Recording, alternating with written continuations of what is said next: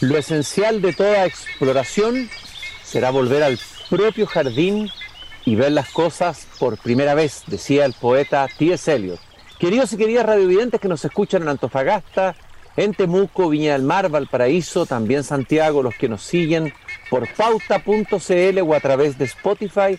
Estoy abriendo la verja de madera de mi jardín, ya se escucha el sonido de los pájaros que andan revoloteando por este jardín, que andan pajareando, como yo también a veces pajareo, eh, y ha estado flotando de nuevo, o ha empezado a flotar, pero muy levemente, se ha asomado por ahí la insinuación que alguna vez hicieran algunos autores chilenos sobre la posibilidad de que el proceso constituyente, para no partir de una hoja en blanco, desde una refundación, desde esta pulsión tan acendrada en algunos sectores de un nuevo comienzo, el comienzo casi adánico, eh, y quiero remitirme a un libro, 1925, Continuidad Republicana y Legitimidad Constitucional, una propuesta de Arturo Fonten, Juan Luis Sosa, Aldo Mascareño, Renato Cristi, Hugo Herrera, Joaquín Trujillo, con un prólogo de Sonia Montesino. Este libro fue editado un año antes, me parece que el estallido fue editado por Catalonia. Los autores planteaban entonces que la discusión constitucional, para que justamente se devolviera a la historia, se reconectara con la tradición constitucional chilena, debía tener o podía tener la constitución del 25 como punto de partida, obviamente, no como punto de llegada. Bueno, hemos llegado después de un proceso en el que lamentablemente primó el furor refundacional, en el que se hizo algo parecido, evidentemente que distinto porque fue hecho en democracia y no en dictadura, al gesto eh, que hubo detrás de la constitución del 80, es decir, arrasar con la tradición constitucional anterior eh, y, fundar algo nuevo a partir de ahí. Y algunos interpretan o leen lo que pasó en la convención como la revancha de ese gesto, pero es repetir el gesto con signo contrario. La pregunta es, ¿cómo empezamos de nuevo después de este contundente rechazo manifestado en las urnas el domingo anterior a este? Y muchos hablan que se puede partir de la constitución de Bachelet, que otros piensan que se debiera partir de este mismo texto, pero modificándolo, eh, puliéndolo, eso lo dice Luis Mayra, eh, en fin, otros dicen que hay que quedarse con la constitución vigente y partir probablemente desde ahí, pero la hipótesis o la posibilidad de que tal vez pudiéramos empezar tal vez desde, desde ese momento en que se interrumpe la historia violentamente el 73, o sea, desde la constitución del 25, vuelve, como dije al comienzo, a estar en el aire. Quiero partir con una cita de Gabriela Mistral sobre Arturo Alessandri, que tiene mucho que ver con la constitución del 25. Y además lo conecto con el hecho de que el presidente de la República ha dicho que se ha interesado últimamente por la figura de Arturo Alessandri y que estaría estudiándolo o leyendo libros de historia que tienen que ver con ese periodo. Fíjese lo que dice Gabriela Mistral. Eh, primero revela que nunca le tuvo simpatía a Alessandri, eh, pero cree que es la única carta con la que se puede jugar para una relativa unión de las clases, para unir, aunque sea a medias, a los opuestos, dice Gabriela Mistral, y para llenar, aunque sea también a medias, el abismo que separa hoy a las gentes nuestras. Me parece el mal menor sin que me parezca ninguna maravilla. Y luego dice que Alessandri era el candidato más razonable entre los que se presentaron a la lucha. Yo no puedo caer, esto es muy interesante lo que dice acá, yo no puedo caer en este nihilismo de nuestros izquierdistas de negar a todos y devolver la cara al juicio final como la sola solución. La clase media, la mía, ha perdido el juicio y no espera bienes sino por otros golpes militares y obreros. Caramba, cómo resuenan esas frases de Gabriela Mistral hoy día. Pienso en la palabra, en el adjetivo nihilista que ha surgido a partir de octubre, fundamentalmente de la violencia octubrista. Pienso también en cuando la clase media y cuando la élite pierde el juicio. Pienso en muchas cosas y por eso que dije tengo que conversar con Joaquín Trujillo, quien ha estado ya aquí conmigo paseándose por este jardín. Él es abogado de la Universidad de Chile, es eh, profesor de Derecho y Literatura en la Facultad de Derecho de la Universidad de Chile, investigador actualmente del CEP. Ha publicado muchos artículos ensayísticos, poesía, narrativa, entre otros, un notable libro sobre Andrés Bello, el gramócrata, que comentamos en este programa. Joaquín, muchas gracias por darte tu tiempo para conversar y pasearte por este jardín. Hola Cristian, muchas gracias a ti por invitarme. Lo primero que quiero preguntarte, Joaquín, esto surge un año antes del estallido y aquí se esbozaba, esbozaban ustedes todos los coautores de este texto, la posibilidad de retomar, o sea, de hacer una nueva constitución y de alguna manera de conectarse con la continuidad republicana y buscar una legitimidad constitucional de origen en una constitución que eh, es la constitución del 25. Eh, me gustaría preguntarte, ¿tú piensas que eso que ustedes pensaron en el año 2017 o fue 18? 16. Perdón, 2016, ¿eso tiene algún sentido planteárselo o replanteárselo hoy día y por qué? Mira, la pregunta, Cristian, es muy difícil de responder porque nosotros, a ver, esto partió o sea, esto no partió en realidad con Arturo, partió y no partió. Eh, era una idea que estaba antiguamente en Chile durante mucho tiempo, o sea, se, se descubrió en los años 70, 80, pero siempre estuvo así como entre ciertas personas que la, recordaban como una cosa que debía considerarse. Pero fue Arturo Fontaine el 2016 que publicó una carta, una columna en el Mercurio, como reponiendo en forma como más eh, oficial la idea, digamos, ¿cierto? Y eso era en el contexto del proceso constituyente que estaba abriendo la presidenta Bachelet, ¿ya? Con los cabildos, ¿se acuerdan ustedes todo eso que hubo, ¿ya? Y claro, en ese contexto donde que era mucho más moderado, nosotros planteamos esta posibilidad que era eh, que era en vez de abrir un proceso nuevo con página en blanco, recurrir a la constitución de 1925, que era una constitución que tenía algún tipo de credenciales democráticas, que tenía un contenido que era sugerente para la socialdemocracia y que tenía, esto es lo más importante, una connotación simbólica fundamental, ¿ya? Para, por así decirlo, eh, saltarse, encapsular el, el gesto refundacional del pinochetismo, ¿ya? Eh, eso fue muy importante y era en ese contexto que nosotros propusimos eso, hicimos una serie de seminarios en la Universidad, en la Universidad Diego Portales y en la Universidad eh, Adolfo Ibáñez con muchos profesores, profesoras de Derecho Constitucional, eh, de muchas universidades chilenas, eh, de izquierda, derecha y centro. Hubo mucha gente que estaba a favor, hubo mucha gente que estaba en contra, otros estaban como, mm, estaban como no estaban muy decididos, ¿cierto? Les parecía una idea interesante, pero no alcanzaban a decidirse. Y esto finalmente se publicó como libro, ¿ya?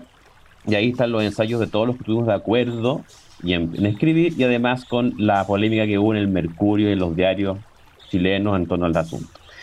Eh, y claro, el problema es que cuando se desató el, el 19 de octubre y vino el, y vino el acuerdo por la paz y una constitución, yo quiero decir una cosa, yo creo que ese acuerdo estuvo muy mal planteado desde el punto de vista eh, intelectual, porque lo correcto la, habría, habría sido plantear lo siguiente, ¿usted quiere la constitución del pasado, la del presente o la del futuro?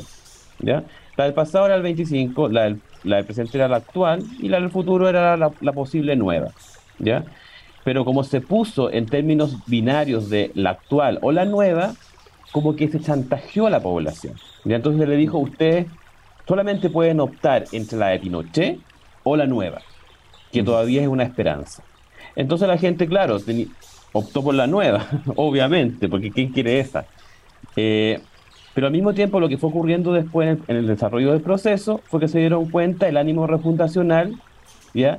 Que atentaba en contra incluso de la tradición jurídica chilena y contra los valores más queridos por el pueblo chileno, entonces la cosa se puso compleja, digamos. Y la gente se empezó a dar cuenta que lo que se llamaba la autofundación de, Pinochet en realidad no era tanto de Pinochet, porque en realidad nunca había, nunca había sido nunca había funcionado esa constitución original de Pinochet. Lo que había ocurrido era que la reforma del 89, que también fue plebiscitada, después del plebiscito del 88, cambió esa constitución, por lo tanto, la original de Pinochet nunca rigió. ¿ya? Lo que rigió fue la modificada del 89. Ahora, tenía una serie de enclaves autoritarios y con justa razón había gente que consideraba que eso era impresentable. Por lo mismo, Ricardo Lagos la, la, corrigió y la firmó el 2005. Entonces, toda esta gente que cayó en el chantaje dijo, oye, pero en realidad aquí hay una cosa que no es la mera de Pinochet. Y ahora estamos en una situación mucho más compleja, vos, Cristian, porque en el fondo aquí lo que ha pasado es que se dio vuelta la tortilla, por así decirlo, en buena parte, y el 80 y el, y el 78, 22, digamos, se convirtió en 62, 38, y por lo tanto eh, hay gente que dice, oye, pero aquí se cerró el proceso constituyente porque el artículo 142 del, del, del, del, capítulo 15 de la constitución actual lo cerraba y el gobierno de Boric insistió en que se iba a aplicar este artículo si la gente no votaba a favor. Y por lo tanto ahora uno dice, bueno, es cómo se sigue con esto. Entonces eh, el asunto se enredó más todavía, ¿ya? Eh, y por lo tanto, ¿qué es lo que diría yo respecto de esto hoy día? No tengo claro, Cristian, yo, porque en el fondo este es un asunto que se decide y que se tiene que pensar por muchísima gente. Y esto no es nada más que una propuesta para un contexto que era mucho menos crispado que el actual. Eh, y también la gente está un poco agotada del proceso, constitucional, ¿cierto? Está enojada con lo que hicieron los convencionales, con, el experimento académico que hicieron estos convencionales. Eh, y por lo tanto yo creo que cualquier, cosa que se haga en el futuro tiene que ser muy, pero muy delicado en cómo se propone.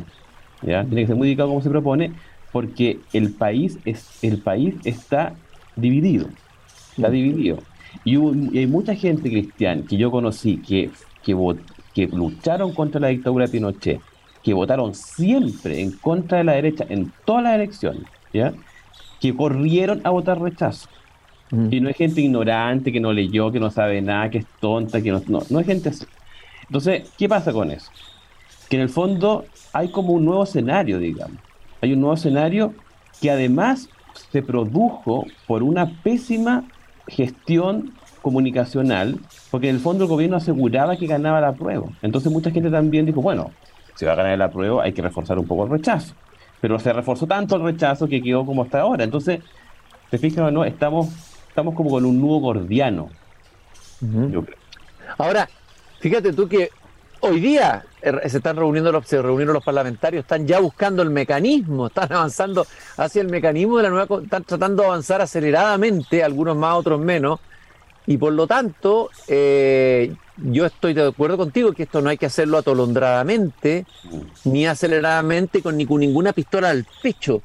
Entonces, ¿cómo se hace? Es decir, eh, es complicado porque plantearse que no se va a buscar una nueva constitución cuando hubo muchos que, me incluyo, digamos, en la campaña dijeron vamos a ir, igual cuando haya el rechazo por una nueva, hay que cumplir esa promesa. Claro, claro. Eh, entonces, en ese sentido, ¿Tú crees que esta constitución del 25 podría cumplir algún papel? Eh, estoy planteándote sin entrar en mecanismo ni nada. ¿O tú crees que no? ¿O tú crees que ya no vale la pena volver a mirar el texto, volver a mirar eh, en qué sentido podría servir y en qué sentido no en esta nueva etapa?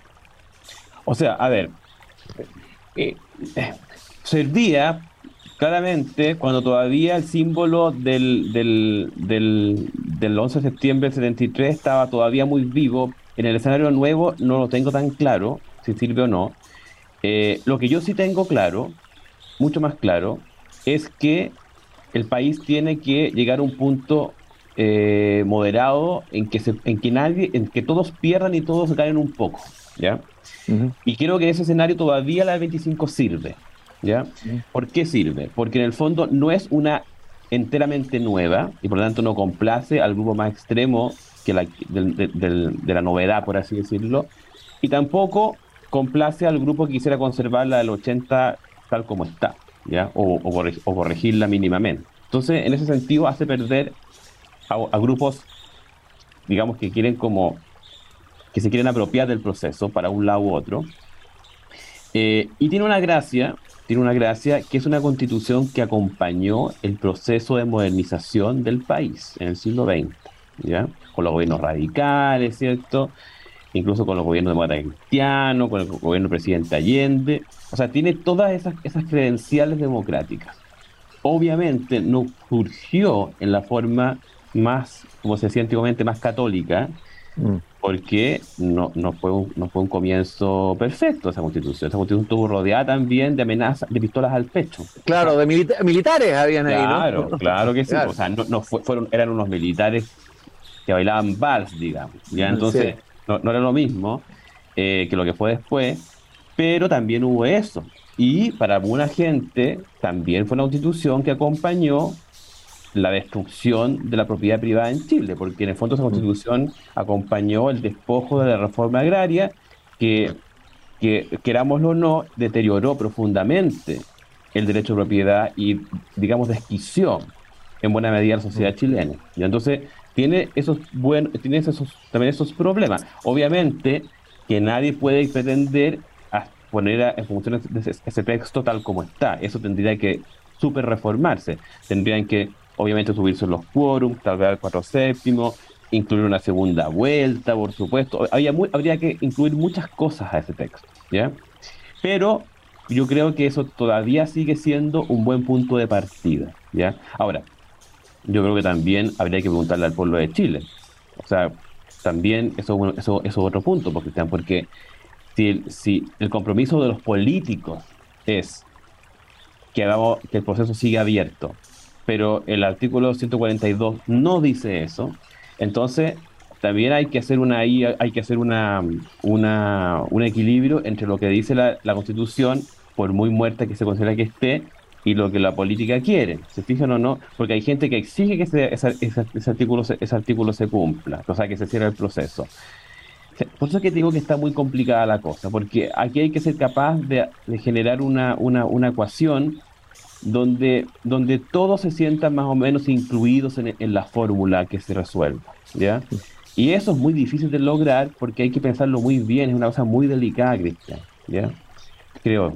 No cabe duda, no cabe duda. Yo creo que esto no se puede resolver y empezar a poner fechas, que vamos a resolverlo antes del 18 de septiembre, antes de bailar la primera patita de cueca. Eso, eso me parece un poco atolondrado, un poquito precipitado, por decirlo menos. Es decir, hay que hacer, hay que pensar que también el acuerdo de noviembre fue hecho bajo una presión y un estrés eh, colectivo y, político gigante, eh, tremendo y radical. Una presión, una presión indebida, por eso. Una presión indebida, claro.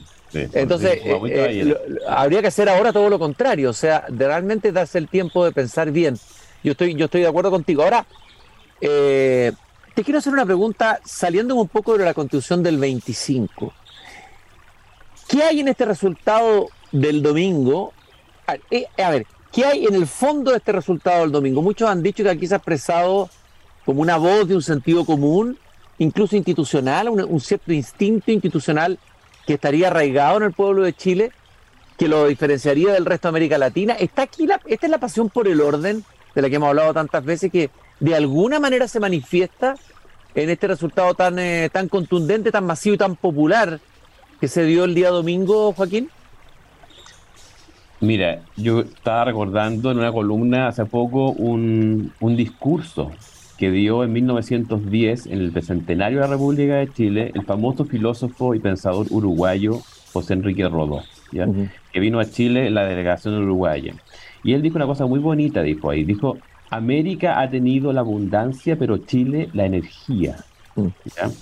Entonces, ¿qué significa esto? Y más, él dice, cuando, nosotros, cuando nosotros los americanos de repente pensábamos que el proyecto americano republicano era un fiasco por su desorden, por su caos, ¿cierto? por sus caudillos, por su falta de instituciones, nos acordábamos de Chile y pensábamos, ¿sabe que tal vez sí puede funcionar? Porque Chile es, como el ejemplo que teníamos, el ejemplo real de que podía funcionar. ¿ya? Por lo tanto, yo creo que ese elemento chileno del trabajo, ¿cierto? que es todo lo que no ocurre, por ejemplo, en, el poema de Andrés Bello sobre la agricultura de la zona tórrida, que Andrés Bello dice, bueno, donde hay sobreabundancia, tiende a no haber agricultura, mm, mm. y donde no hay agricultura, tiende a no haber hábitos, y mm. esfuerzo, y orden, ¿ya? porque la naturaleza, digamos, provee. Y claro, acá en Chile no. Entonces, eh, yo creo que efectivamente en Chile hay como, una, como un sentido común, de repente exagerado, un realismo exagerado, eso que dice José Antonio Encina, en Chile la ficción total de la literatura de ficción completa es imposible porque hay una tendencia a la literatura de no ficción, o sea, como a no creer en la ficción, a no creérsela, mm. a, no, a, no, entrar en, en, círculos inverosímiles. Y, y, tal vez tuvo mucho que ver eso, como un cierto nivel como de que esto que se estaba proponiendo era un experimento inverosímil, ¿ya? Pero también yo creo que hay otra cosa, Cristian, que yo como, como persona que se crió en el Chile profundo, en, en, la provincia, ¿cierto? En, mm. Noté siempre, noté siempre, en Chile existe un sensor japonés mm. que percibe hasta los mínimos movimientos de la soberbia. Entonces, cuando una persona, por muy simpática que sea, por, muy, por mucha razón que tenga, se convierte en una persona ligeramente soberbia, por haber ganado algo, por haber, digamos, ganado un punto en algo, inmediatamente se transforma en blanco, ¿cierto?, de un cierto desprecio, un menosprecio. Entonces, hay que tener mucho cuidado con la soberbia en Chile, mucho cuidado porque el pueblo chileno es muy sensible a, la, a, las, a las actitudes de soberbia. las detecta muy fácil y las castiga, ¿ya? Entonces, creo que hay algo de eso también aquí, más que con un problema con el contenido de la constitución que se estaba proponiendo. Que obviamente habían cosas que yo personalmente estaba muy en desacuerdo y que, y que uno si las leía técnicamente estaba más todavía en desacuerdo. Pero más allá de eso también hubo un, un problema con, con, la forma en que se proponía, con, todo el, con, con cómo se desarrolló el proceso, la forma soberbia en que aconteció. O sea, en Chile claramente el pueblo no cree en la muerte del autor. No cree, ¿cierto?, en que la obra es independiente del autor y que, y que la obra funciona por sí sola y que una y que, y que una y que un efecto puede haber un efecto bueno en una, causa torpe, ¿ya? No. Ven que hay un problema en, la, en el autor y, derivan que debe haberlo también en el fruto, ¿ya? Entonces, eh, no después de entender ese, después de entender y tal vez en buena hora que eso sea así, ¿ya? Y por lo tanto, el, autor tiñó la, la obra, ¿ya? Pero también que tiene mucho que ver eso. Hay muchos elementos tal vez, y eso nos debe dar una moral, poner una moraleja de que la, de que cualquier sea, sea la, la, actitud que se va a tomar en el futuro, tiene que ser hecho sin soberbia. Pero con humildad, por favor. O sea, ¿cómo puede haber tanta soberbia? La soberbia eh, tiene mucho que ver con la ignorancia. Tiene mucho que ver con la prepotencia, tiene, mucho que ver con la ignorancia. La gente ignorante es soberbia. La, gente, la gente sabia no es soberbia porque sabe perfectamente que hay, que hay gente mucho más inteligente que uno, pero mucho más, ¿ya? Y que el mundo ha tenido demasiadas versiones. Mm. Entonces, ¿cómo uno va a creer que uno tiene la perfecta, que uno tiene la, mejor solución? Eso es un, es un, ser un ignorante, por lo tanto un soberbio. De alguna manera, la soberbia estaba pensada también en la desmesura, no sé si está relacionado eso. Bueno, el pecado, el viejo pecado griego, la ubris, o sea, parece que Chile castiga la ubris también. ¿ah? ¿Ah? Sí, de acuerdo, la castiga, la castiga duramente. ¿ya? Y, y, una, y de repente pareciera que fuera como un país casi como esquizofrénico, porque un día está apoyando a este lado y si ese lado se pone soberbio, entonces apoya al otro y va, como, va como equilibrando el asunto ya lo va balanceando. Eso es muy chileno y ha sido así no sé desde cuándo. En el, en el artículo que tú escribiste dentro de, del libro de la Constitución del 25 me llamó la atención, el título es de cómo roto el estilo queda el símbolo, estilística y estilografía de la Constitución en Chile. Me gustaría hablar un poco eh, brevemente ese tema del estilo y qué pasó con el estilo en este texto constitucional que se presentó, cómo lo evalúas desde el punto de vista estilístico y estilográfico. ¿ah? Claro, esa es una distinción que tiene que ver como con, con, lo que se llama el estilo en el, en, el, en el orden clásico, que es que el estilismo es cómo se ha hecho, cómo, qué es lo que se estila históricamente en algo. Y, y, la estilografía es cómo debería hacerse en relación a lo que se ha hecho. ¿ya? Son cosas más anticuadas, pero que funcionaron mucho en la manera de escribir constituciones en Chile. Sin ir más lejos, cuando Andrés Bello, por ejemplo, en varios de sus artículos del diario Araucano se refiere a la constitución de 1833 que era la del partido que él participaba y que había ganado en la guerra civil del, del, que, concluyó con la batalla de Lircay, ellos siempre, él siempre hablaba de la reforma de la constitución de 1828, o sea, ni siquiera le ponía el, el, el, año al 33, o sea, ese era el nivel de deferencia que tenía con el partido que perdió, ¿ya? que había propuesto la del 28. Entonces, había este sentido, ¿cierto?, de cómo se iba encadenando estilísticamente la, el derecho chileno, incluso en, los, en las rupturas, ¿ya? Incluso en las rupturas. Claro, en términos de teoría, de teoría jurídica pura, eran quiebres propiamente tales, ¿ya? Pero en términos no de, derecho puro, sino que de estilística jurídica, no eran quiebres. Se iban arreglando para, para para que esta diferencia continuara en pie de alguna manera u otra. Entonces iban haciendo gestos diferentes a los que eran derrotados, por así decirlo. es, típico, es muy típico de Luis XIV, de, los emperadores romanos, del gesto a favor del que fue vencido, ¿ya? que en, el fondo es la garantía de una paz más o menos duradera. ¿ya? Eh, y yo lo que hago en ese artículo es, mostrar, ¿cierto? Eh, en algunos puntos importantes, cómo el estilo jurídico chileno, constitucional chileno, va eh, haciendo este enlace, que como les vuelvo a decir, es un enlace retórico porque puede ser que en términos estrictamente jurídicos no sea real, ¿ya? Eh, y se logra, y se logra. Entonces, pero sin embargo, yo veo que cuando aparece Jaime Guzmán, el, quiebre tiende a ser muy grande porque Jaime Guzmán le tiene tirria a la Universidad de Chile a la República de Chile, a la República Laica de Chile, a los masones también, por ejemplo, a todo lo que fue el aporte espectacular de la masonería en Chile, ¿cierto? Mientras en España los masones son, eran considerados prácticamente un partido satánico, en Chile fue una, una, asociación que ayudó mucho a la prosperidad de Chile, política de Chile. Entonces había una cosa en contra de eso. Y por lo tanto, por eso que Guzmán declara muerta la constitución del 25, que supuestamente venían a restaurar entonces, ¿cómo es? ¿Cómo yo, vengo, cómo yo declaro muerto lo que venía a restaurar? Y para inmediatamente arreglón seguido, ¿cierto? Decir, bueno, y aquí tengo esta otra posibilidad. Entonces, ahí yo veo una falta de deferencia con el derrotado, ¿ya? Que no tiene que ver con la con, la, eh, con el estilismo que había habido en, el, en el mundo constitucional chileno. Eh, y creo que lo que se estaba haciendo por parte de la convención era un gesto muy parecido, era un gesto imitativo, ¿ya? que eh, fracasó en su intento. Te iba a preguntar, Joaquín, aquí hubo dos intentos de refundación, eh, lo que tú estás diciendo, eh, de signo contrario, y está esta idea de que, Chile, sea, a pesar de que Chile Tú dices castiga la soberbia, castiga la desmesura, que hay un sentido común, una especie. Pero sin embargo, hay momentos en que la sociedad chilena entra como en un frenecidio dionisíaco o en un entusiasmo refundacional, y hemos sido campo de experimentación o laboratorio de experimentación de muchas cosas en, el último tiempo. ¿ah?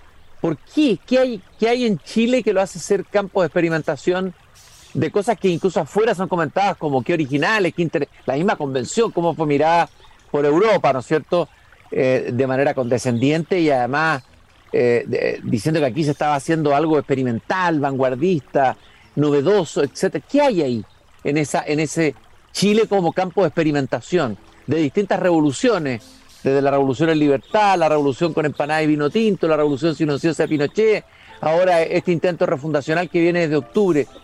Eh, ¿cómo, lo, ¿Cómo lo evalúas tú en el contexto de nuestra historia?